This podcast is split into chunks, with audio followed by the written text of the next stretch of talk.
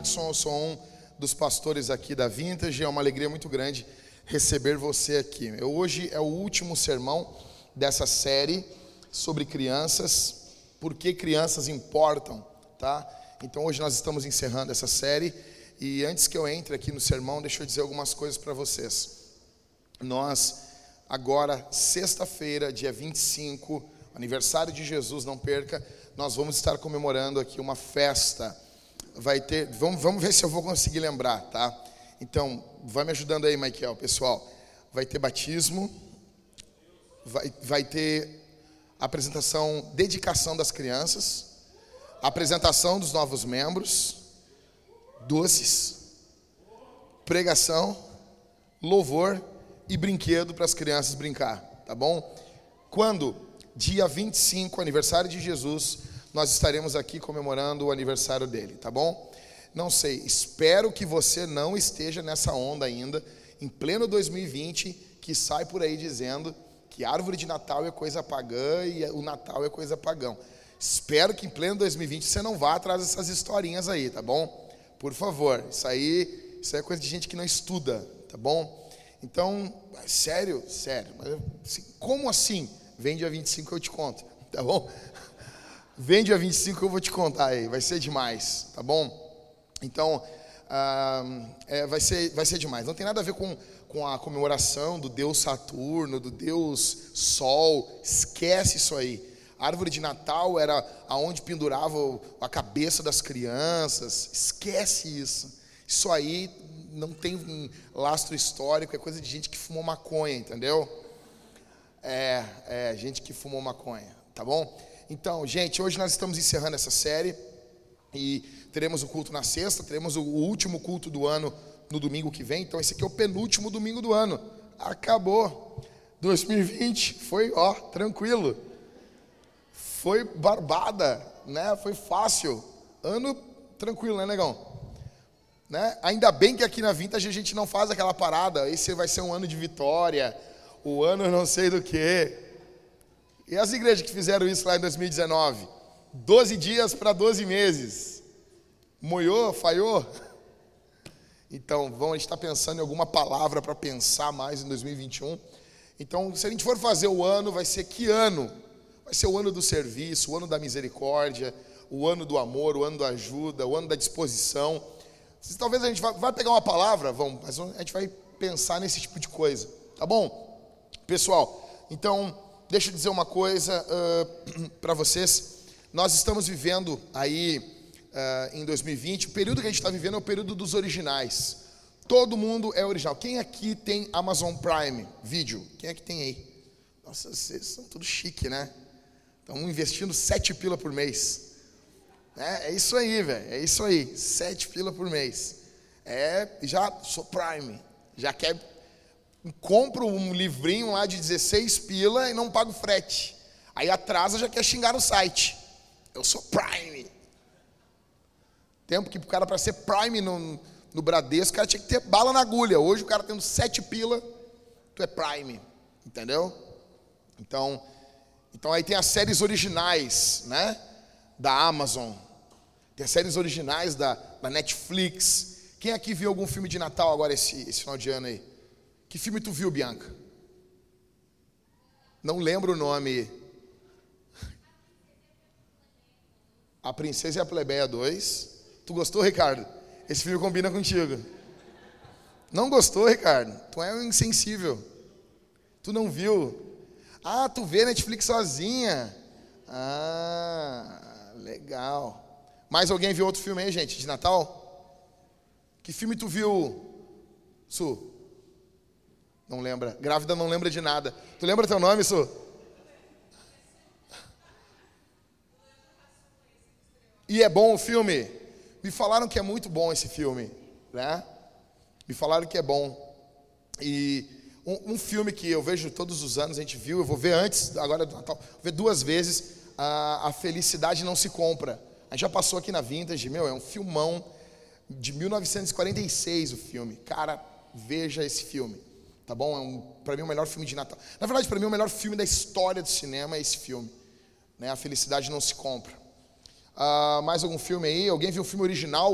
O que, que tu viu, João? Qual? Cara, me disseram que esse filme é muito bom. Eu vi o Natal de Ângela, também na Netflix, muito bom, muito bom. E, cara, tem isso aí. Esse Estrela de Belém eu quero ver, cara. Teve um caso até numa, num, num cinema, quando ele foi lançado, uma escola, as professoras levaram as crianças, e quando começou a falar muito de Jesus, as professoras se levantaram e foram embora, levaram as crianças junto. Ora, onde já se viu ficar falando de Jesus no Natal? Né? Onde já se viu isso? E a gente vive num mundo de originais, então a cada, cada streaming aí quer ter o seu, a sua série original. Aí tem o Disney, Disney Plus. Tu quer ver quem é Playboy? Quem tem Disney Plus aqui? Levanta a mão, não esconde. Quem? O Kennedy tem Plus, mas quem? A Bela. A, a tu, Bela. A Bela tem o Disney Plus. Tem o Disney Plus, isso aí. O que, que tu viu agora, Bela? Última, última coisa no Disney Plus. Não, não viu? Não, não, cara, a Bela trabalhou na Disney, entendeu? Bela era aquela, aquela pessoa que ficava lá sorrindo, abanando as pessoas. Podia estar ferrada de dor nos pés, sempre sorrindo. Tu tá vendo Mandalorian? Mentira disso. E tu, Kennedy, o que, que tu viu? Sério? Então, Disney Plus é tudo original ali, né? Então, cada streaming quer ter o seu original. Só certo. Porque quando começou Netflix, era, ô oh, meu, ô oh, negada, bota tudo aqui dentro, vamos ver aí. Agora não, Netflix quer ter sua própria série, a Amazon quer ter sua própria série. Isso reflete muito bem um período que a gente está vivendo. Todo mundo quer ser original. Todo mundo aqui quer ser original. Então tu vai no shopping, tu vai ver um monte de guriazinha, tudo original. Uma igual a outra. Né? Vai num show de rock, Vai estar todo mundo radical, assim, mas muito radical. Eles são tatuados para ser diferente. Todos tatuados. Você pode ver isso. Hoje, o novo tatuado é o que não coloca tatuagem. O cara não colocou uma tatuagem. Nossa, esse, esse cara é radical. Imagina, imagina chegar nos 70 anos com o corpo murcho, sem estar pintado em cima da, da, das rugas. Isso é uma loucura, né? Porque todo mundo quer ser original hoje. Então, uma, uma tentativa enorme de ser original. Então, dentro do shopping, a, questão dos carros, a febre dos SUVs agora, né? Não, eu quero ser diferente. Eu quero ter uma SUV, uma SUV agora. Mais um. Série.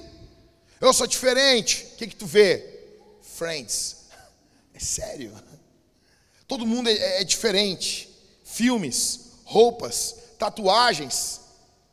Só que é engraçado que num mundo de diferentes, a Bíblia nos chama à imitação. A Bíblia chama a gente a sermos imitadores.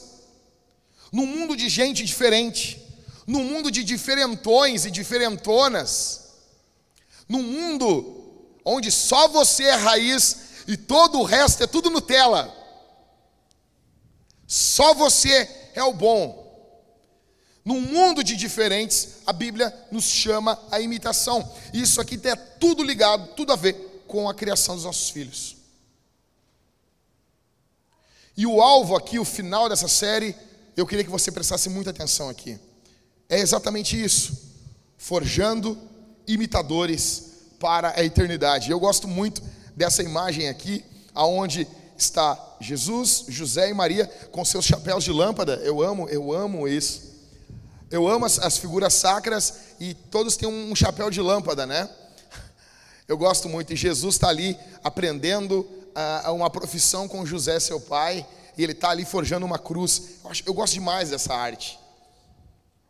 Dando a ideia de um pai ensinando seu filho.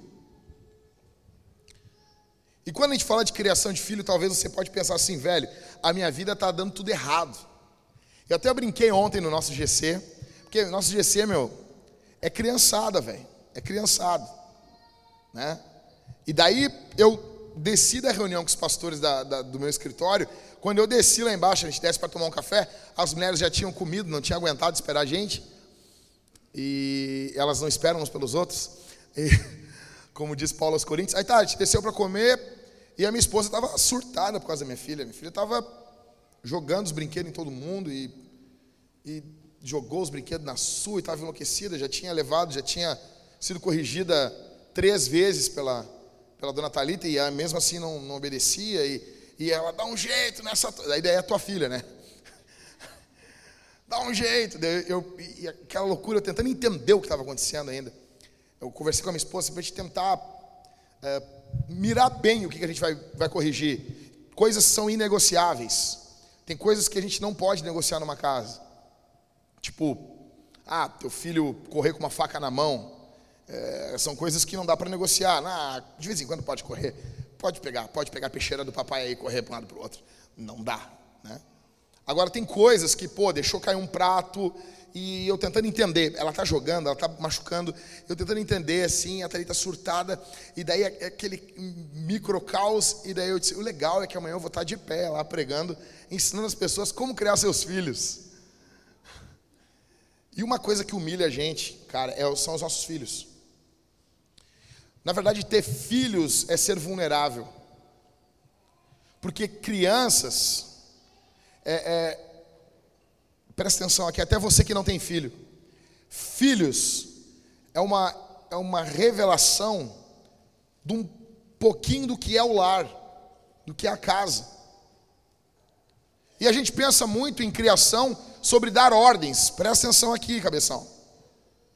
A gente pensa em criação muito em dar ordens. E também é. Só que hoje eu queria falar para vocês, encerrando aqui, sobre a questão da imitação. E algumas coisas eu queria ressaltar com vocês, chamar a tua atenção aqui. Primeira, primeira coisa que eu gostaria que você levasse para sua cama é ensinem seus filhos a serem imitadores. Está vivendo um período de originais. Eu quero que meu filho seja original. Eu, por exemplo, eu, eu cresci na igreja tocando guitarra. Deixa eu dizer uma coisa: guitarra é instrumento de pobre. Tu chuta uma moita, sai 30 guitarristas. Né? Banda é isso. As bandas de igreja sempre sobra guitarrista. Por exemplo, nós estamos com o baterista aqui. Óbvio que baterista não é músico, né? Não, não, mas não é, gente. Qual é a música? Não, mas não é, não é, Amanda, não é pegação com, com o Rafael. Mas eu não posso acreditar que um cara que pega um pedaço de pau, bate nas coisas, é músico. Olha que coisa mais tribal. Tem uma, sabe isso aqui? Isso aqui é uma pele, uma pele. O cara bate com um pau na pe, numa pele. Isso é uma coisa, não, sério, não dá. Não dá. Desculpa, Rafael. Não dá. Não, não, não, não, não, não, eu também não sei fazer carro. Isso, isso não invalida meu argumento. Tô brincando. Tô brincando. Não, não tô não, cara. Só para vocês entenderem, assim, para vocês entenderem. Cara, então, o que envolve banda é sempre assim, né? É, o, o, o baterista, ele acha que é músico. O percussionista acha que é amigo do baterista. O guitarrista acha que é arranjador, o tecladista acha que é maestro e o vocalista acha que é Deus. É sempre isso. É sempre isso. Tô brincando, gente. Mas assim, então, daí a Thalita um dia perguntou: "Ah, nossa filha vai tocar que instrumento?" E na hora eu, eu, eu tô eu com o violão na mão lá em casa. Aí eu disse: "Não, não, guitarra e violão não. Teclado não. Não, bateria muito menos. Baixo, não. Não, olhei para a e disse: não, minha filha vai tocar violino. Minha filha vai tocar piano. Não, escuta, escuta, escuta, escuta até o final. Depois me vai. O que, que é esse pensamento? Se não o pensamento de, não, minha filha tem que ser original. Ou seja, depois pensando assim, cara, sabe, qual o problema de tocar guitarra? Né? De ser mais uma em um milhão? Qual o problema de tocar bateria? E a gente tomar uma multa, ser preso na nossa casa pelos vizinhos, qual o problema? Não, gente, esse pensamento talvez você não tenha sobre a música, mas você tem esse no meu filho, ele vai ser, ele vai, ele vai trabalhar com robótica, mecatrônica. Meu filho, ele vai ser engenheiro da NASA. Meu filho vai, não, não, meu filho vai ser diferente. Ele vai ter uma fábrica de parafuso para apontador de lápis. Vai ser diferente. Só que no mundo de crianças diferentes, com brinquedos diferentes, com roupas diferentes, com técnicas diferentes, num mundo onde todo mundo quer ter o seu filho diferente. No mundo aqui, todo mundo sonha uma coisa diferente para o seu filho. No mundo de Enzos, porque eu boto o Enzo porque ele é diferente. A minha filha vai ser Valentina. Valentina hoje é o Victor, lá dos inícios dos anos 2000, final dos anos 90. Ou a Vitória. Ela é Vitória, ela venceu. Nesse mundo de crianças diferentes, a Bíblia chama o teu filho a ser um imitador. 1 Coríntios capítulo 4, do verso 15 ao 17, a Bíblia diz: Porque ainda que vocês tivessem milhares de instrutores em Cristo, não teriam muitos pais. Paulo diz: Pois eu gerei vocês em Cristo Jesus pelo Evangelho. Portanto, eu peço a vocês que sejam meus imitadores. Por essa razão, eu enviei até vocês Timóteo, que é meu filho amado e fiel no Senhor, o qual fará que vocês se lembrem dos meus caminhos em Cristo Jesus, como por toda parte ensino em cada igreja. Paulo, olha aqui, atenção, gente. Paulo não ensinava só falando, Paulo ensinava com a vida também. Paulo ensinava com a vida dele. E ele ensinava de um jeito assim, quando as igrejas estavam fazendo algo, ele não falava apenas assim nas cartas. Vocês viram, eu falei isso para vocês? Não. Ele pergunta várias vezes assim: Vocês viram meu proceder? Eu procedi desse jeito no meio de vocês? E quando não dá, ele envia Timóteo. Por quê? Porque Timóteo é uma cópia de Paulo. Timóteo é uma cópia descarada de Paulo. E deixa eu dizer, isso aqui sempre foi minha bronca com pastores. Os pastores vivem dizendo: não, não seja uma cópia, seja uma voz, não seja um eco, seja uma voz. Eu nunca conheci ninguém que era uma voz. Todo mundo que eu conheci era um eco de alguém. Todo mundo. Se você pegar assim, ah, quem, quem que o Jack parece pregando? Se você ouvir meu pai na fé pregando, de tanto que eu andei com ele, é, é, é muito parecido. Uma vez o pessoal dizia assim: eu estava com uma saudade de ver o Daniel pregar, passou, eu vi o Jack pregando. Era assim. No começo era forçadão, eu via, ah, então é assim. Agora pum, incorporei aquilo. No mundo, fica, fica tranquilo, estão vivendo aí, fica tranquilo. Olha para mim aqui. No mundo de gente original, num mundo de gente, ó, oh, que diferente o que ele faz, Deus nos chama à imitação. Paternidade, gente, paternidade e maternidade. O que, que é? Resumindo, é ir se tornando mais parecido com Jesus na presença dos filhos. Grava isso. Grava isso. Para tua casa que é cheia de problema igual a minha. Na tua casa que tem que parar, eu não sei como é que é, mas na minha é assim, às vezes tem que parar tudo e conversar. Vamos alinhar a rota aqui. Paternidade e maternidade é ir se tornando mais parecido com Jesus na presença dos filhos, ao ponto que eles venham também se tornar parecidos com Jesus. A Bíblia chama isso de santificação. Ou seja, Paulo está dizendo: me imitem. Mas por que, que ele diz isso? Verso 1 do capítulo 11: Sejam meus imitadores, como eu também sou imitador de Cristo. Ou seja, eu vejo Cristo nos meus irmãos. Eu não vi Jesus encarnado, mas eu vejo Jesus nos meus irmãos. E isso começa no núcleo familiar, no lar. Então, quando as coisas, deixa eu dizer uma coisa para você, de um pecador aqui, de um grande pecador. Quando eu vejo que as coisas não estão boas no meu lar, o que, que eu faço? Eu vou conversar com a minha esposa, eu vou conversar com a minha filha, eu vou em oração. Exatamente assim. Eu vou em oração. E eu digo assim: Senhor, aqui está um pecador, mas eu preciso ser Jesus para minha família. Eu preciso ser Jesus. Verso 15 do capítulo 4, fica claro para nós aqui, ó, porque ainda que vocês tivessem milhares de instrutores em Cristo, professores, mestres, não teriam muitos pais, pois eu gerei vocês em Cristo Jesus pelo Evangelho. Um pai vale muito mais do que vários professores. Nada contra os professores aqui, tá bom? Nada contra. Deus abençoe você. Mas nada é mais importante do que um pai e uma mãe na vida de um filho. Em um mundo de originais, nós somos chamados à imitação. Você pode ler o clássico, A Imitação de Cristo, do Tomás de Kempis. A ideia é essa. Paulo deixa claro que não existe problema você imitar alguém, não tem problema, desde que esse alguém também seja um imitador. Você tem que imitar. Aí tem muita gente, deixa eu dizer um negócio. As pessoas querem ser autênticas. Não.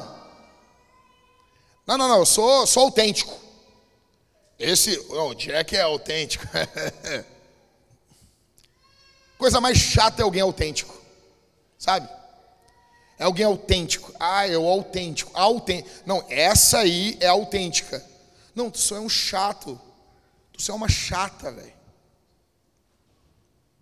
Não existe autenticidade maior do que imitar Jesus num mundo como o nosso, onde cada um quer fazer a coisa da sua cabeça.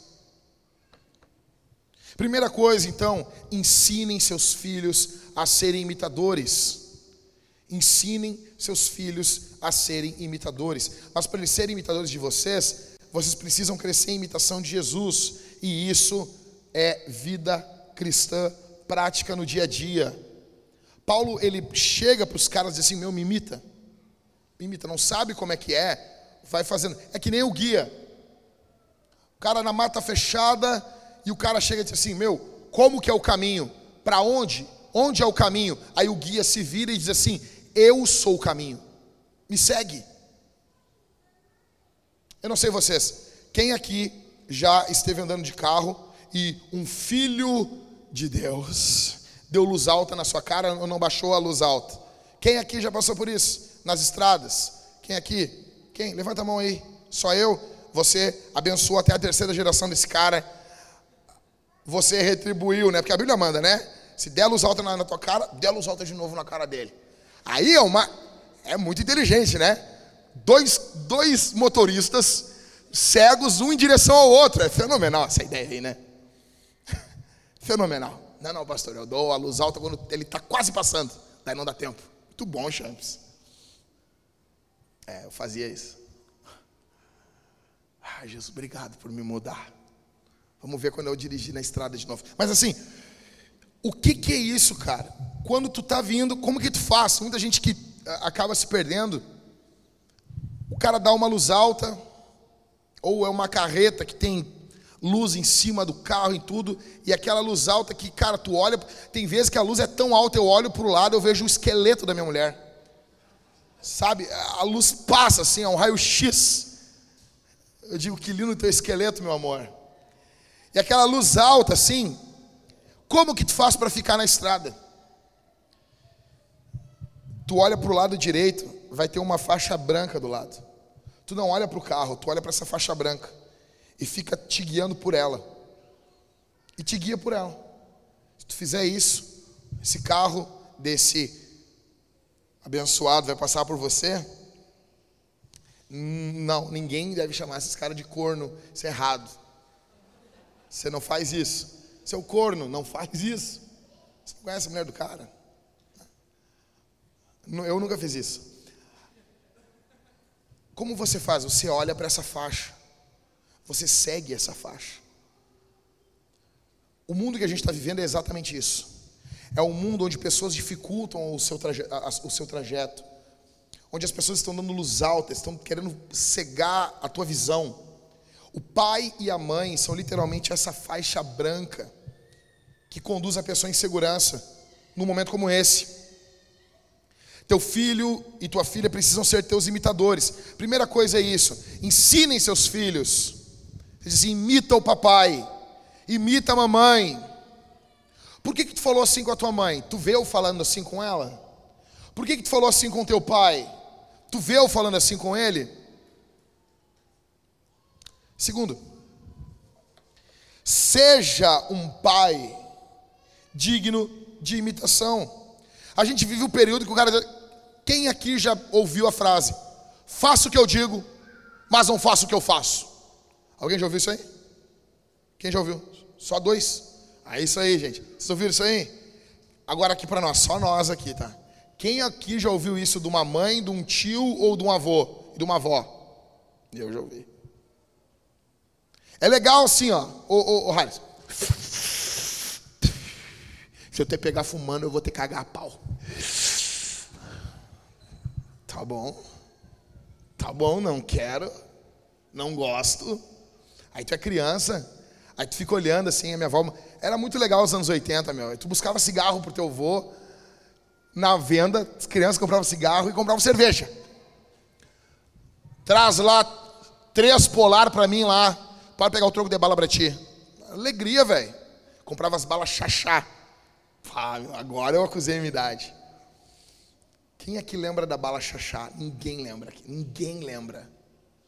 Tu lembra? Tu lembra? Tu lembra, faraó? O que que o que o que, qual era o símbolo dessa bala? Tu não lembra? Um gatinho, cara. Era um gato. Bala. Lembrou? Nem lembrou nada. Bala, bala soft que tu botava assim, quase morria. A bala soft agora é quadradinha. É uma. Né, tá louco? Essa geração não pode quase morrer. Aí a avó dizia: início de mês, busca um Calton lá pra avó. Final de mês, busca um derby. Né? Cara, aí olhava aquele cigarro, dava uma vontade de fumar, velho. Deve ser muito legal isso aí. Nunca fumei porque as ameaças, eu vou te matar. Eu vou te matar. Aí bebendo, bebendo eu não aguentei, né? Não, isso eu tenho que provar. Porque o cigarro envolvia uma engenhosidade de ligar, de eu ia, não, bebendo, não, vou beber. Aí uma vez me pegaram bebendo uma latinha de cerveja, eu era criança, escondido. Aí, qual foi a pena para mim? Bebe tudo. Anos 80 era demais, né, velho? Bebe tudo. Eu me lembro, eu eu tava, eu tava na área de casa, em cima do, do tanque de, de lavar roupa, tomando, pegando, abrindo, abri a latinha de cerveja, e eu tô, eu, eu, assim, eu não ia tomar tudo aquilo. Eu ia, aí nisso entra assim, o adulto, meu protetor, pessoa que cuidava de mim, que me amava. O que, que tu está fazendo aí? Tu está bebendo cerveja? Eu vou contar para tua mãe. Bebe tudo. Tá? Por quê? Eles bebiam, não pode beber. Eu posso dirigir sem cinto, tu não pode. Eu posso faltar com respeito com teu pai, mas tu não pode. Eu posso gritar com a tua mãe, mas tu não pode. Eu posso discutir no almoço, gritar, xingar, esculachar dentro de casa, mas tu não pode. Para o seu filho imitar você, você tem que ser digno de imitação. Eu não estou falando perfeito, eu não estou falando que você não vai errar. Eu estou dizendo que quando você errar, você vai pedir perdão, você vai se arrepender diante de Jesus, diante da sua esposa, diante dos seus filhos, diante do seu marido, minha irmã. Você vai reunir as pessoas e dizer assim: Eu não agi de acordo com a verdade do Evangelho, eu me arrependo, foi feio o que o papai fez, isso está errado, é feio o que a minha mãe fez, Jesus não concorda com isso. Tá, mas aí você errou, mas você está ensinando o seu filho a se arrepender. Ele vai entender, não é para fazer isso. Mas quando nessa casa ocorre isso, nessa casa há arrependimento honesto diante uns dos outros. Ao olharmos um pecado dos nossos filhos, antes de mais nada a gente deveria pensar: será que Jesus não está revelando um pecado nosso? Escute isso aqui, cara. A gente estava discutindo na nossa casa um tempo atrás e a gente começou a falar alto. Começou a falar alto, até ele está falando alto. Comecei a falar alto, e falando alto, falando alto com o outro. Tipo assim. Aí quando veio a nossa filha, começou a gritar. E fala baixo, Isabel. Eu parei assim, não, só um pouquinho. Isso aqui parece casa de louco, eu falei. Isso aqui é casa de louco, isso aqui é um hospício. Os loucos estão tomando conta. Disse, não, não, vamos fazer um negócio de crente aqui, vamos, vamos para variar isso aqui. Vamos dar as mãos, vamos orar. Vamos se arrepender. E o arrependimento tem que partir do cabeça. Eu estou arrependido disso aqui, me perdoa, meu amor, me perdoa, minha filha, porque pedir perdão para os nossos filhos não diminui nada, gente. Tá bom? Você abraça, você ora, você pede perdão. Porque às vezes o pecado dos nossos filhos está literalmente escancarando o que eles estão vendo em nós. Se a gente grita, os nossos filhos vão ser gritões. Um pai está na mesa. Ah, o filho vai comer e derrama comida. Não sabe comer, não tem ah, coordenação motora fina, não consegue botar a comida na boca sem cair uns arroz. Gente, eu cheguei agora no aniversário aqui da Nanda aqui. Eu peguei o primeiro cachorro quente, eu molhei toda a minha camisa assim. Eu, assim, cara. Imagina. 38 anos, tudo sujo assim. Recém cheguei assim. Quase que tinha que trocar meu tip-top. Meu, que esperar de uma criança. Aí a criança, tu recém botou a roupa para sair. Ela se suja toda. Aí tu vai dar um esporro no teu filho. Velho, será que Jesus não está querendo transformar e antes de transformar uma criança, bah, Jesus, o alvo do evangelho é fazer o teu filho não se sujar, que nem as crianças da propaganda do homo. Tudo bem. Tudo bem. Talvez Jesus veio ao mundo para que o teu filho não se suje. Ele morreu numa cruz para que o vestidinho da tua filha não suje nunca. Talvez esse é o teu alvo como mãe, como pai, beleza. Mas será que nesse momento Jesus não está querendo trabalhar é no pai, para que o pai não seja um pai irado? Porque é muito fácil, cara, a gente ver o pecado no outro. Só que um pai brigão na mesa, se irritando com o filho, porque o, esse aqui é exemplo que o Douglas Wilson usa, porque o filho está brincando com batata. Tá batata, o filho está brincando com a batata ali. Tu não vai estimular o teu filho, ai Enzo, brinque com batatas. Não. Mas Jesus não veio ao mundo para que o teu filho pare de brincar com as batatas. Talvez Jesus até mude o teu filho para que ele não brinque com as batatas, mas antes Jesus veio ao mundo para que você não seja brigão. A Bíblia manda a gente não se irar com o próximo, apesar de não ter palavra nenhuma sobre batata. E daí nós estávamos, a minha filha brincando lá, e daí eis que eu cito a frase que eu sempre ouvi, e eu sempre achei muito engraçado. Eu disse: Não brinca com a comida, guria, a comida é sagrada. Eu disse: Meu, sou velho já. Não, sou velho. Essa frase era que faltava. Amanhã, às 5 da manhã, eu vou estar varrendo a calçada da minha casa. Acabou. E quando passar, alguém vai dizer: Isso aqui, isso aqui era tudo mato. É isso aí. É para isso que a gente vive.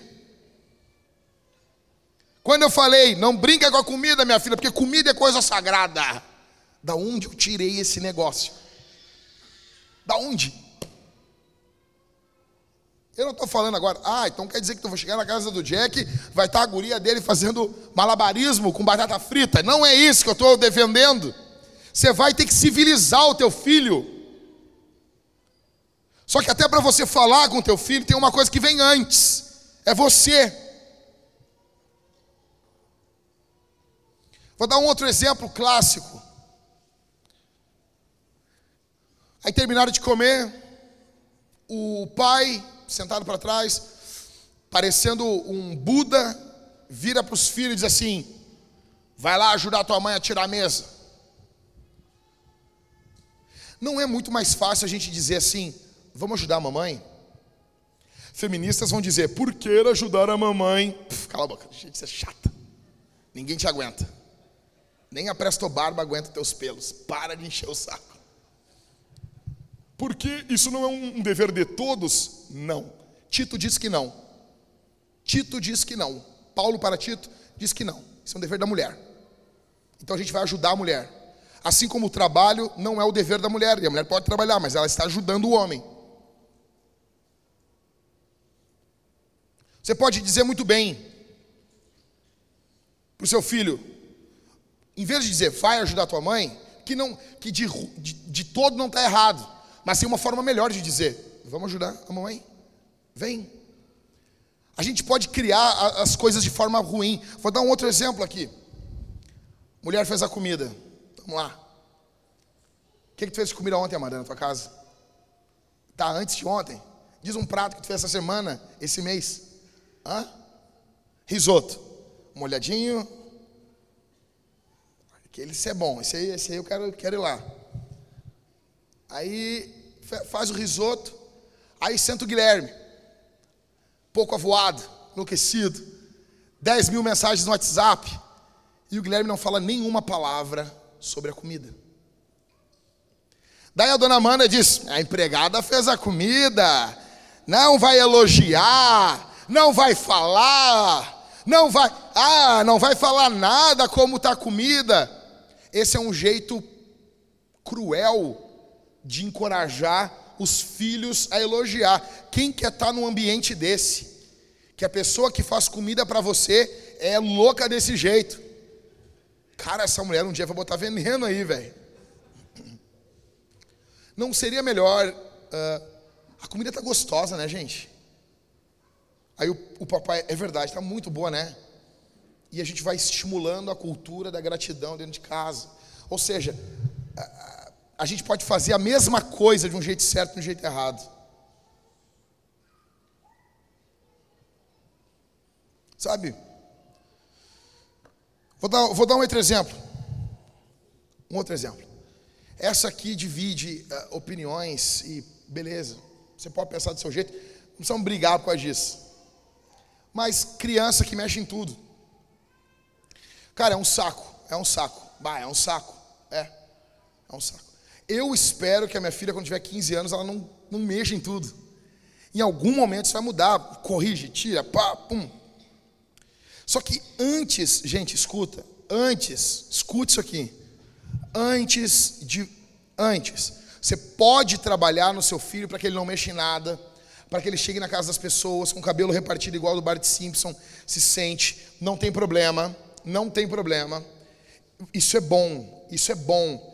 Que ele coma com os cotovelos para baixo, que ele não abra as asas parecendo que vai voar enquanto está comendo na ceia de Natal. Tranquilo, isso é muito bom. Só que antes disso tem uma coisa que Deus quer fazer Bons modos é algo legal, mas antes dos, antes do, dos bons modos, vem a gente não se irritar. Então, ensina o teu filho bons modos sem se irritar, com calma, com paz. E se não está dando, segura o teu filho, ou tira da, da, presença dele aquilo ali. Não, ele tem que entender. Uma coisa que eu falei para minha esposa assim, meu amor, nós não somos Deus. Só Deus pode botar a árvore do jardim, a árvore no jardim, a árvore do conhecimento do bem e do mal. Só Deus pode propor uma tentação. Só Deus. Só Deus. Deus não está tentando. Lembrando o que a Bíblia diz em Tiago. Mas somente Deus pode ser soberano sobre isso. Eu não posso criar isso. O meu papel como pai é facilitar ao máximo. Educar, vejo sabe? Não consegue. Bota o teu filho para caminhar. Ele não consegue botar um pé depois do outro. Escuta. Ou seja, meu, a mente é muito primitiva.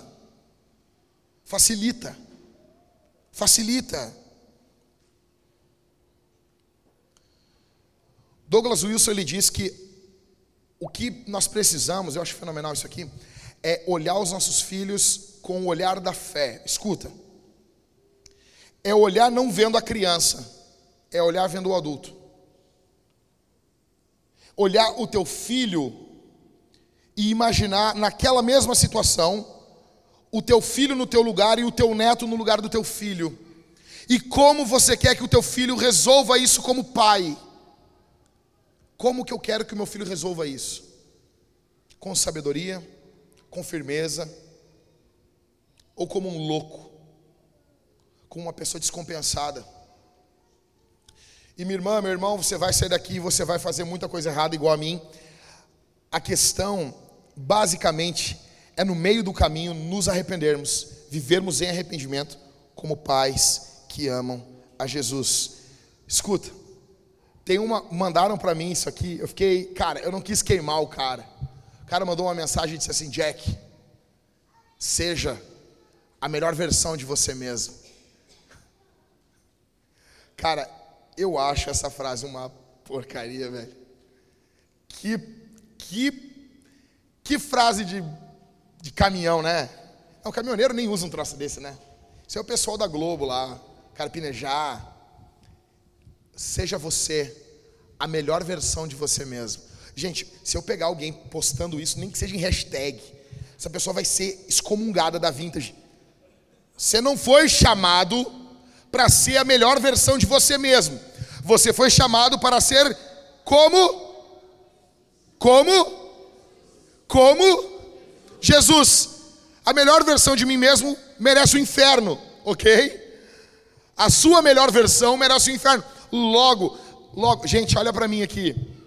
O nosso alvo como pai, como mãe, às vezes a coisa está um caos no momento. Olha para mim isso aqui. Olha para mim, por favor, me ouve. Me ouve. O que, o que nós queremos muitas vezes como pai é isso aqui. Me diz se não é isso que você quer. Você quer só que o teu filho seja uma, uma versão melhor do que ele é. É isso que você quer. Ai, eu queria tanto que a Isabel não fizesse isso na frente das pessoas, cara. O que, que eu estou querendo?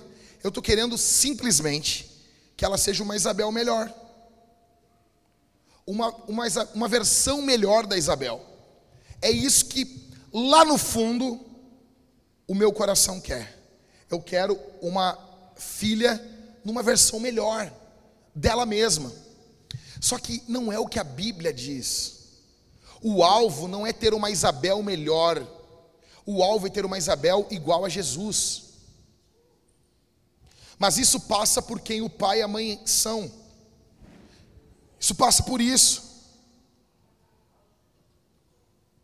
O nosso trabalho não é ter filhos, ter adolescentes que não se irritam. Adolescentes vivem irritados, vivem frustrados, têm a vida muito dura. Não é fácil, né? Abrir a geladeira e a comida está ali. Não é fácil. Mas o nosso alvo não é criar adolescentes que sejam uma versão melhor. Não.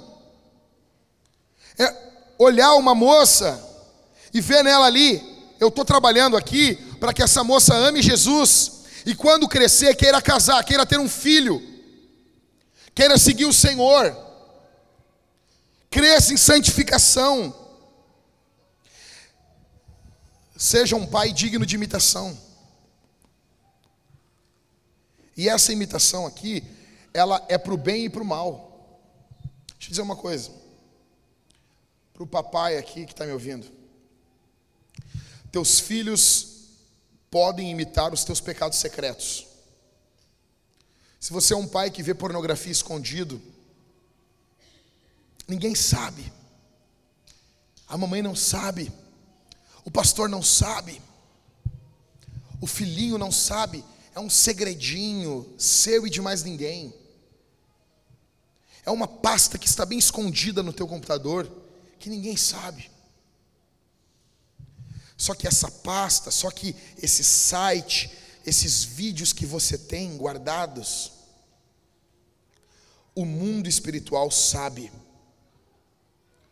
Deus sabe, os demônios sabem.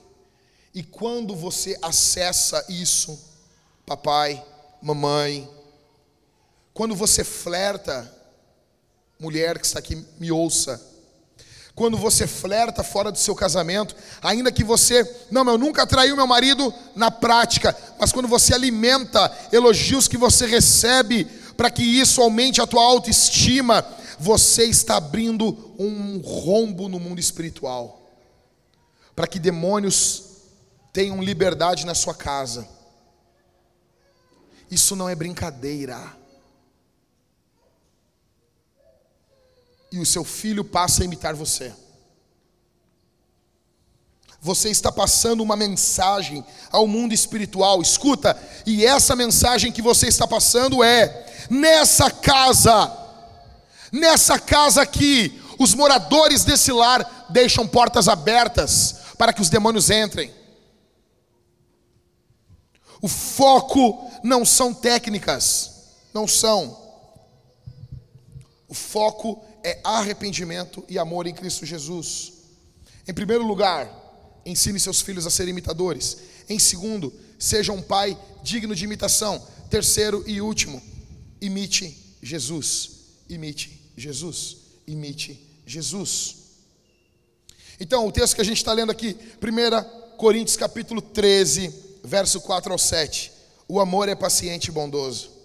O amor não arde em ciúmes, não se envaidece não é orgulhoso, não se conduz de forma inconveniente, não busca os seus interesses, não se irrita, não se ressente do mal.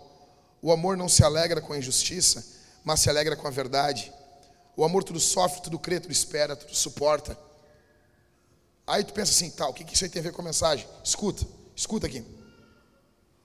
Tem um jeito brutal de ler esse texto. Tu quer ler esse texto numa pancada?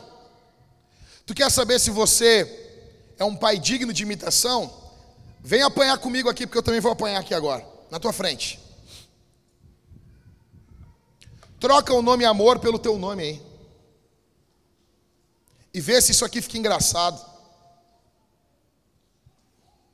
O Jack é paciente e bondoso, só que já tenho vontade de morrer. Ou seja, se não está isso aqui paciente e bondoso, é porque eu não sou amoroso. Bota o teu nome aqui no, no, no lugar do meu. Bota o teu nome. A Bianca, o Ismael, o Maikel, a Aline. A Aline é paciente e bondosa. A Suna não arde em ciúmes, não se envaidece, não é orgulhosa, não se conduz de forma inconveniente, não busca seus interesses, não se irrita, não se ressente do mal. A Isabela não se alegra com a injustiça, mas se alegre com a verdade. A Isabela tudo sofre, tudo crê, tudo espera, tudo suporta. Dá para botar o teu nome aqui? Dá para botar o teu nome? A forma brutal de ler, mas tem uma forma melhor de ler ainda. Tem uma forma mais esperançosa. É trocando o nome do amor por Jesus. Jesus é paciente e bondoso. Jesus não arde em ciúmes. Jesus não se envaidece, não é orgulhoso. Jesus não se conduz de forma inconveniente, não busca os seus interesses, não se irrita, não se ressente do mal. Jesus não se alegra com a injustiça, mas se alegra com a verdade. Jesus tudo sofre, tudo crê, tudo espera, tudo suporta.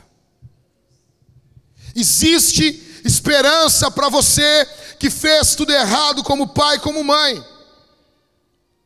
Existe saída para você por quê?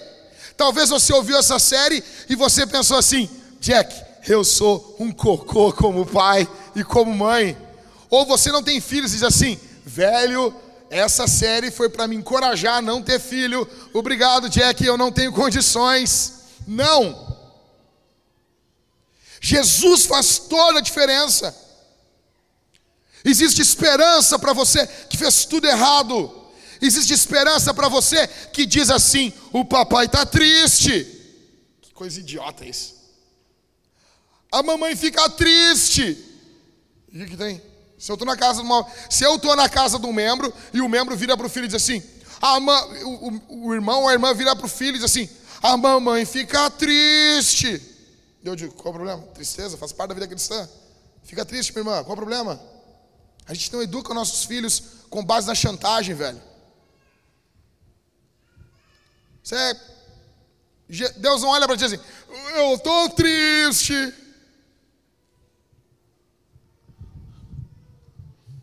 Existe esperança para você. Por quê? Porque Jesus, ele é amoroso. Ele veio revelar o Pai. Escuta, você e eu somos pais imperfeitos. Você é um pai imperfeito, eu sou um pai imperfeito. Você é uma mãe perfeita, você é uma mãe que não consegue fazer tudo certo. Eu sou um pai que eu não consigo fazer tudo certo. Eu olho para isso aqui que eu estou falando, isso aqui é muito pesado. Mas aí eu lembro quem Jesus veio revelar. Jesus revelou o Pai Celestial, Ele é perfeito. E eu não consigo trabalhar muitas vezes na vida da minha filha de forma perfeita, mas eu tenho gra eu dou graças a Deus, por quê? Porque eu tenho um Pai celestial e Ele trabalha na minha vida de forma perfeita. E Ele trabalha em você de forma perfeita. E por causa de Jesus, a saída para tua família. Teu Deus é Pai, e Ele não está trabalhando na tua vida de forma desesperada. Tu está desesperada, minha irmã? Tu está desesperada na tua casa, teus filhos estão te deixando louca. Ah, pastor, estão. Ok, eu entendo isso. Eu entendo. Pastor, quem é, é a maior senadora do Brasil hoje aí, a Simone Quaresma, ela diz assim, tu pensa, nossa, a casa da Simone Quaresma devia ser perfeita, né? Viu os anjos voando de um lado para o outro. Ela disse que, cara, tinha um período do dia que ela sentava e chorava e deixava os filhos, tomem conta aí, faz o que quiser. E ela ficava sentada na sala chorando e os quatro se matando.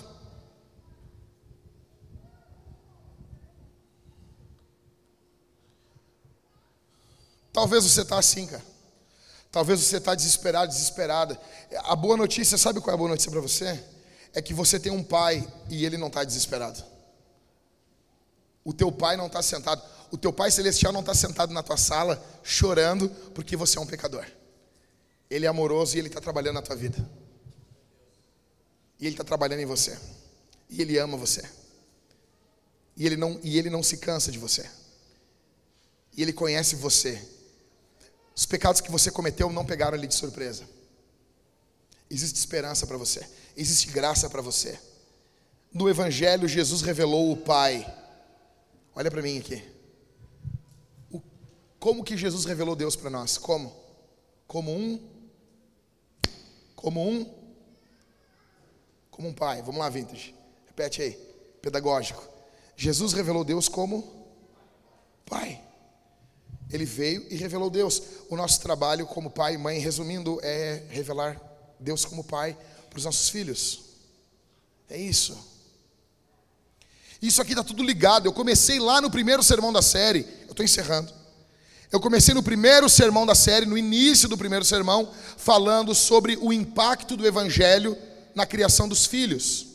E isso aqui está totalmente ligado sobre religião e redenção. Religião e redenção. E quando a gente lê a Bíblia, a gente vê que os piores pecadores, muitas vezes, são os religiosos. É o pessoal da Bíblia, é o pessoal do livro. Muitas vezes, muitas vezes. A religião diz se eu obedecer, Deus vai me amar. Eu obedeço e então Deus me ama. A redenção diz, porque Cristo, quando nós ainda éramos fracos, morreu ao seu tempo pelos ímpios.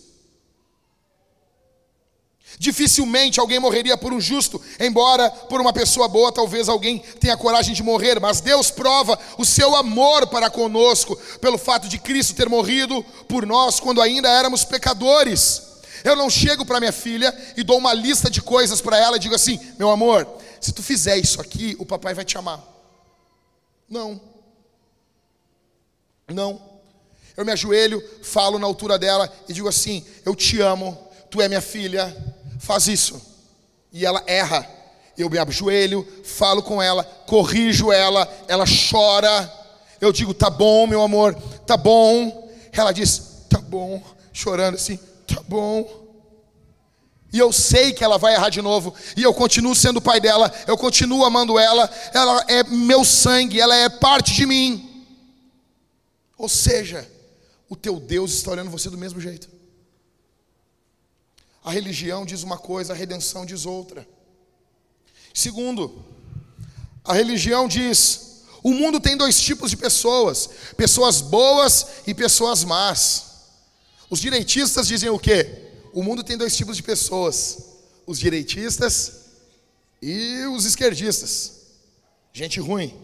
Os esquerdistas dizem o quê? O mundo tem dois tipos de pessoas: nós, os esquerdistas, e os direitistas. O Evangelho, a redenção, diz o contrário. o mundo tem dois tipos de pessoas: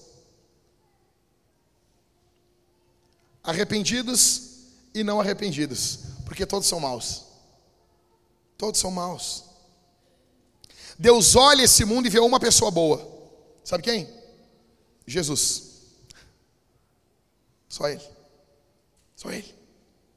Só Ele. E o mundo todo é mau. Todos estão buscando seus interesses. Uns mais e outros menos. Jesus, ele diz, ele olha na cara dos pecadores, na cara das prostitutas, e ele diz: Você é pecador. A prostituta diz: Eu sou mesmo. Aí Jesus chega para os religiosos e diz: Vocês são pecadores. E os religiosos assim: Tu está me ofendendo, cara. Jesus continua falando isso, ofende a gente. Na verdade, religioso e, e prostituta é tudo pecador. Só que um, te, um, um assume e o outro não.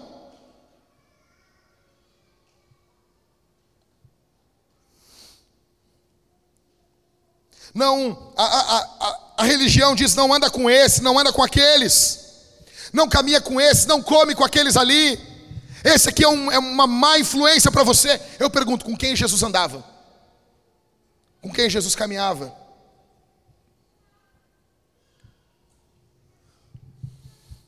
Terceiro, para a religião, importa o seu nascimento importa a sua genealogia, importa o seu pedigree, importa o seu sobrenome. Da onde tu vem? Quem é o teu pai? Quem é a tua mãe? Quantos pastores eu não ouvi falando? Ó, não pode casar com quem veio de família desestruturada. Aí tu para e pensa: pô, Jesus não casou, mas se ele fosse casar, não ia poder, porque ou família desgraçada que é de Jesus. Tem prostituta na família, tem assassino, adúltero, tem adúltera. Se tem uma família quebrada na Bíblia, é a família de Jesus. Para a religião importa o seu nascimento. Para a redenção importa o seu novo nascimento. Importa se você nasceu de novo. A religião trata do que você faz. Regras humanas que não estão na Bíblia. Faça isso, faça aquilo. Tranquilo, gente. O Elvis está defendendo a gente aqui na porta. Nós podemos estar seguros. Enquanto o Elvis estiver na porta ali, nós estamos seguros, né, Elvis? Tu vai dar a vida por nós. Obrigado, Elvis. Eu não sei por que a mulher do Elvis riu. não acredita, né? Tu não acredita, né, Débora? Acredita. Uhum. Descruza o dedo, Débora. A religião diz do que você, fe... do que você faz. A redenção trata do que Jesus fez. Está consumado. Quinto, a religião nunca leva à alegria ou à humildade. Nunca, nunca, nunca, nunca. Se alguém aqui conseguir cumprir todas as regras do último livro de maternidade lançado pela editora Record, você consegue cumprir tudo. Você leu lá maternidade, como é que é? criando filhos à moda francesa, e você, e você achou aquilo fenomenal. Você achou aquilo fenomenal, você acha demais deixar a criança chorando dentro do berço. Você acha demais. Por quê? Porque na França é assim. Gente, deixa eu dizer uma coisa. Se tem tudo que eu não quero fazer, é o que a França faz.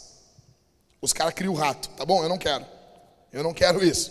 Se alguém disser assim, isso aí o francês faz, eu não estou afim de fazer. Porque de todos os países muçulmanos, a França é o mais chato. Pesado isso, né? Por que, que eu falei isso? É um paísinho muçulmano legal. Gente, aí o pessoal lê maternidade ou criando filhos à moda francesa. Aí o cara, cara, eu fui, eu comprei esse livro. Eu comprei. E é uma porcaria. E eu fui ver a resenha na Amazon e todo mundo elogiando. Não, porque é isso aí mesmo. E eu vendo cristãos elogiando o livro. E fica elogiando, não, porque é isso aí mesmo. A nossa paternidade não é no modelo, no modelo francês. Nossa, nossa paternidade é no modelo bíblico, modelo divino. Então, aí a religião ela não leva a alegria. Você cumpriu todas as regras Você cumpriu toda a listinha. O que, que você vira depois que você faz tudo certinho com teu filho? Você vira um orgulhoso. Fica soberbo. Teu filho não, não grita no, no Zafari ou no Big. É o cara saiu galdinho. O ranho do teu filho escorrendo, aquele ranho verde desgraçado da vila, escorrendo. Eu quero só o galdinho. E tu, levanta, Richarlison. Levanta, Roger Cleidson. Levanta. E daí a mulher dizendo: Esse aí não é meu, esse é teu. É, esse é ruim que nem o teu pai. Aquela gritaria, aquela choradeira. O teu filho não é isso. Teu filho entra direitinho no, coisa, as mãozinhas juntas, diz bom dia.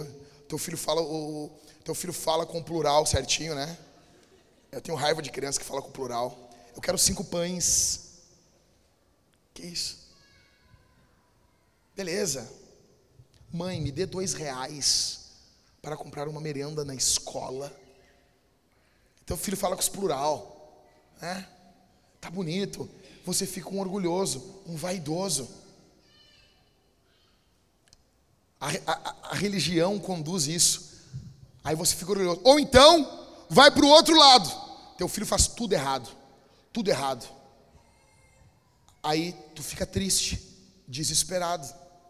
Nota que a religião, ela não leva você à humildade nem à alegria. Ela leva você ou à arrogância ou à tristeza. A redenção é diferente. A redenção ocorre diferente. Você diz: sou um pecador, eu não me salvei, eu não me redimi, eu não sou o herói da minha vida, Jesus é o meu herói, Jesus é o herói da minha casa.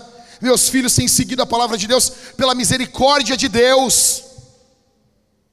Deus tem sido bondoso, nós temos aprendido a Bíblia, a Bíblia tem sido o centro do nosso lar, Jesus tem feito uma obra nos nossos filhos, e você tem em Cristo agora uma alegria humilde, e não uma arrogância triste, ou uma tristeza arrogante. Somente Jesus. A saída para um lar quebrado é Cristo, não é o Augusto Cury não é o Piangers, não é o Marcos Mion. A saída não está na Atlântida, a saída está na Bíblia, na palavra de Deus.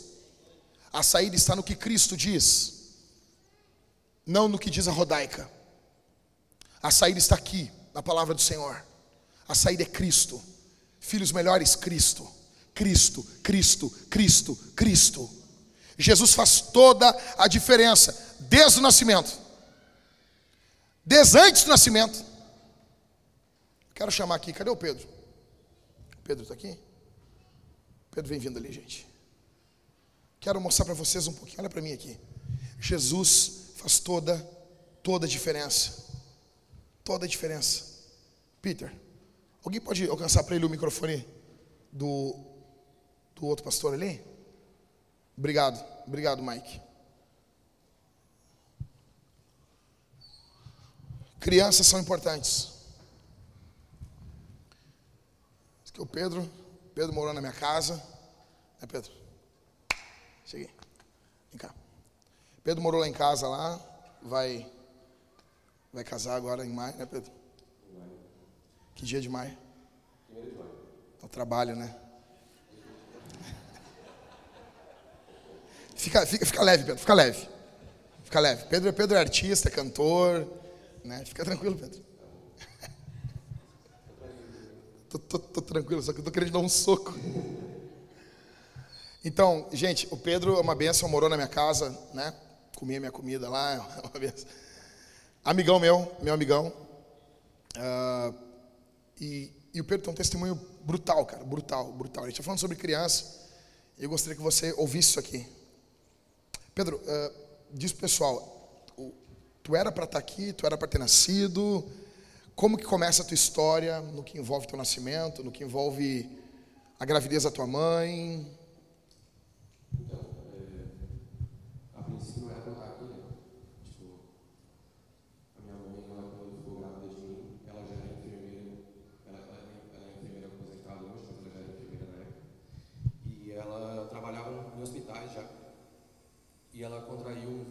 chamava citomegalovírus na época. Como é que é o nome dele mesmo? Peraí, vai devagar. Citomegalovírus. O que, que é isso aí? Que vírus é esse? É um vírus, ele é parecido com o vírus da herpes, assim, só que ele, só que ele é transmitido para o feto, Ah, em alguns casos. Né? E principalmente no terceiro mês, foi mais ou menos a época que minha mãe, minha mãe contraiu, que é a fase mais crítica que o sistema nervoso, o sistema neurológico começa a se ser formado. E então ela ficou muito ela ficou preocupada com isso e começou a consultar obstetras, médicos para acompanhar ela durante durante a gravidez. E Isso em Brasília. Os pais do Pedro são gaúchos e moram em Brasília, né, Pedro? Tu nasceu lá, né? E aí? aí, isso em 91, 1991, ela começou a procurar vários obstetras para acompanhar ela durante o parto e Só para me entender uma coisa. Tua mãe já tinha dois filhos.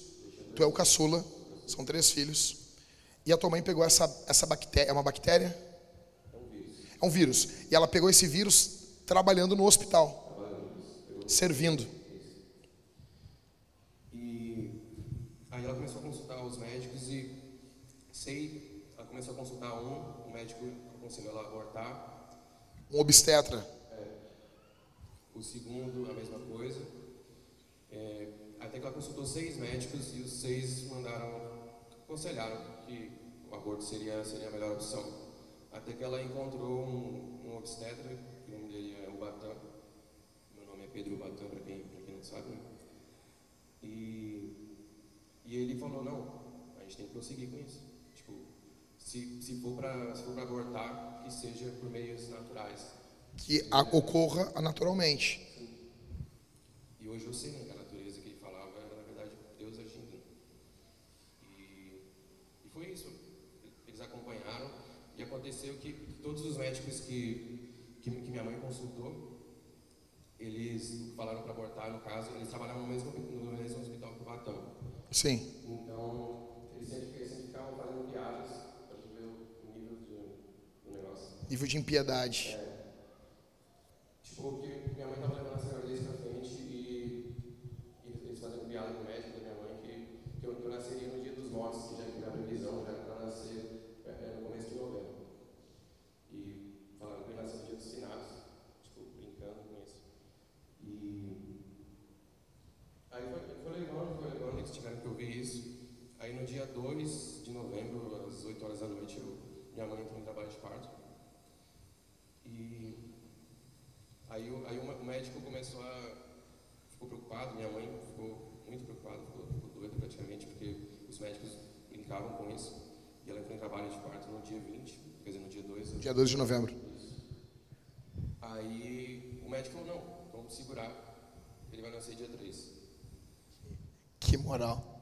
Aí ele fosse deu tudo certo, tipo, eu deu pra segurar e eu nasci no dia 3. É, meia-noite e 5, se não me engano. 5 dias depois.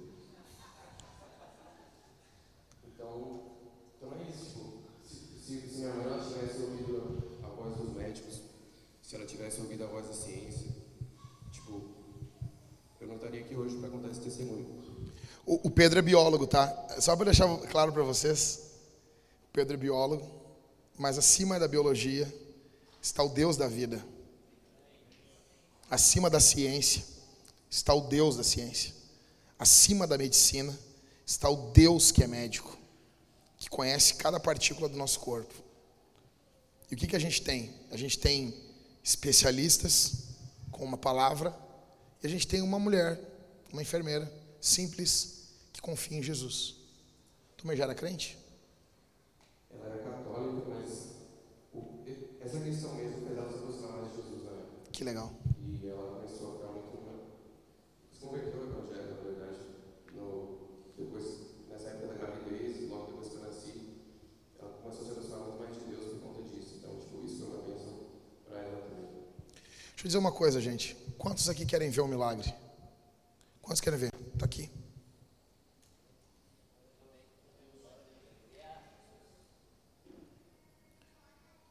A gente fica falando, ah, a gente fica argumentando muito. A gente fala muito, eu gosto, eu amo argumentar. E a gente às vezes assim, ó, Deus está fazendo as coisas na nossa cara. Então, a cultura que a gente está vivendo é uma cultura da morte. Cristo é aquele que propõe a cultura da vida. Ok? O que, a gente vê? Toda vez que eu vejo Pedro, eu me lembro.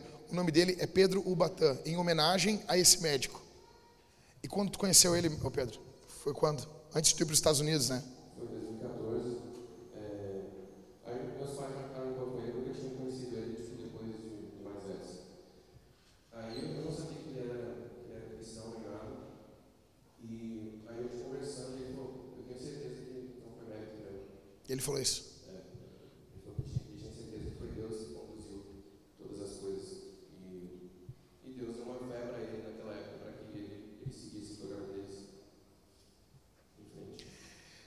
Só para vocês terem, para a gente encerrar, o, o, o médico, o doutor Ubatã, ele foi criticadíssimo agora. Pode contar para nós isso? Eu não sei se pode falar aqui. É, aquele caso da, da, da menina que, que abortou, né? É, ele. Não sei se vocês lembram certinho. É, ele, ele foi um dos, dos médicos, um dos principais médicos que defendeu que ela não abortasse. E ele foi muito criticado por isso, Perseguido, né? perseguido principalmente. E va- várias pessoas criticaram ele, inclusive ele foi ame- foi ameaçado no Brasil por causa disso. E, e ele, ele é muito influente na batalha pela vida, né? tipo, ele, ele é muito, muito ativo nessa área. E, e esses dias, tipo, eu, eu divulguei meu testemunho no, no Facebook, e ele quando viu, ele começou a chorar, porque foi bem na época que ele estava sendo perseguido. Aí a gente até fez uma publicação de vídeo que ele estava chorando do outro lado. Porque ele sabe a importância daquilo. né? O meu testemunho, no caso, o testemunho que Deus fez na minha vida, ele conta para vários pacientes que, tem, que pensam em abortar. Então, tipo, esse, esse milagre de Deus, ele, ele até hoje ele é divulgado por ele. Fica aqui, Pedro. Olha só. Minha mãe, eu já falei para vocês, quando eu estava com dois meses no ventre da minha mãe, em 1982, ali por maio de 82, a minha mãe entrou dentro de uma clínica para me abortar. Entrou ali dentro. Ela não fez o aborto porque a clínica era um açougue. Era terrível. Ok? Aqui está o Pedro contando algo que envolvia doença, envolvia Jesus, pela graça do Senhor, pelo trabalho do Dr. Ubatã. O Pedro serve, é uma bênção na nossa igreja. Eu conheço uma moça, o nome dela é Michele, fruto de um estupro. Sua mãe foi estuprada engravidou. Ela, contra tudo e contra todos, ela teve sua filha. Ela é uma bênção. Tem dois filhos agora, é casada com um pastor. A gente tem aqui, Jéssica, posso citar o teu exemplo? A mãe da Jéssica, quando engravidou, tinha 13 anos. Olha aqui para mim, gente. Olha aqui para mim. Muitas pessoas diziam para a mãe da Jéssica: aborta essa criança. E ela, com 13 anos, peitou todo mundo. E manteve a gravidez. Com 13 anos. Aqui está Jéssica, uma benção nossa igreja. Canta, conduz louvor. É óbvio que nós não estamos defendendo que mulher, meninas de 13 anos fiquem grávidas. É óbvio que não, é óbvio que isso aqui não é o ideal, que não queremos isso. Mas nós estamos dizendo que você não resolve um problema criando um problema maior. Nós estamos, nós, o nosso grande alvo aqui não é dizer não ao aborto. Nosso grande alvo aqui não é falar não ao aborto. Esse não é o grande alvo da Vintage. O grande alvo da Vintage é falar sim para a vida. Sim para o Deus da vida. Então aqui o Pedro, a Jéssica, eu, estou falando sobre essa moça, Michele. São pessoas reais, têm nomes reais, elas estão andando entre nós. A pergunta que fica para nós é aqui: e quantos poderiam estar no nosso meio e não estão? Que idade eles teriam? Quais seriam os seus nomes? Quais seriam os seus sonhos? Quais seriam os seus projetos? Quais seriam as suas famílias, suas carreiras, seus erros, seus acertos? Que tipo de gente eles poderiam ser? Mas eles foram silenciados em um ventre. E, foram esquecidos. Porque não importava, não era importante, não era ideal, não era interessante. Então eles são esquecidos, são colocados de lado. Aqueles bebês que hoje estariam aqui. Eu conheço uma mulher da minha família, uma mulher, escuta isso aqui. Fez o aborto. Até hoje não tem paz. Até hoje não tem paz. O tempo todo teria tantos anos.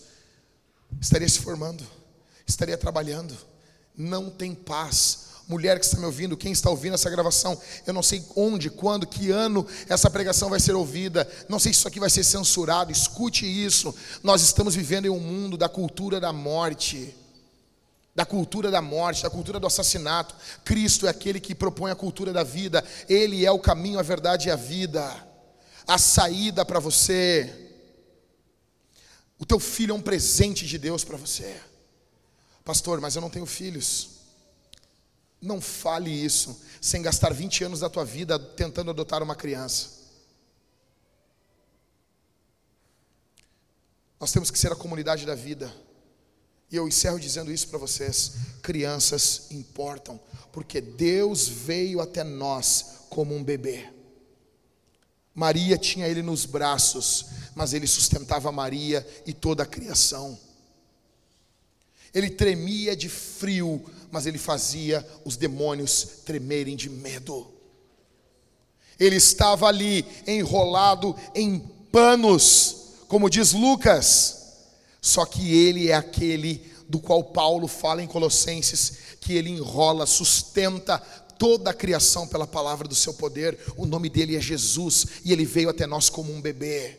Essa é a mensagem do Natal crianças são importantes, porque quando Deus se identificou conosco, a primeira identificação não foi como um homem maduro, mas como um bebê. Crianças têm importância, sim, desde o momento que houve a concepção. Teu filho não é um acidente, teu filho é fruto de um Deus soberano, um Deus que ama, um Deus que doa vida a moça chega para mim e diz assim: Pastor, eu estou, eu, eu estou destruída. Por quê? Porque eu fiz sexo com o meu namorado e eu engravidei. Será que isso é Deus me punindo? Eu disse: Não, filho não é punição. O teu Deus é tão bom que do teu pecado ele extrai vida. O teu Deus é tão maravilhoso que do pecado de vocês ele está brotando vida, ele é doador. Como diz o Tim Keller, o nosso Deus é um Deus pródigo. Pródigo quer dizer esbanjador, que gasta. Se, nós, se o nosso Deus, o nosso Deus é esbanjador, é, é. É esbanjador em vida, em amor, em bênção, em graça. Existe graça para você aqui essa manhã. Vamos ficar de pé, meus irmãos.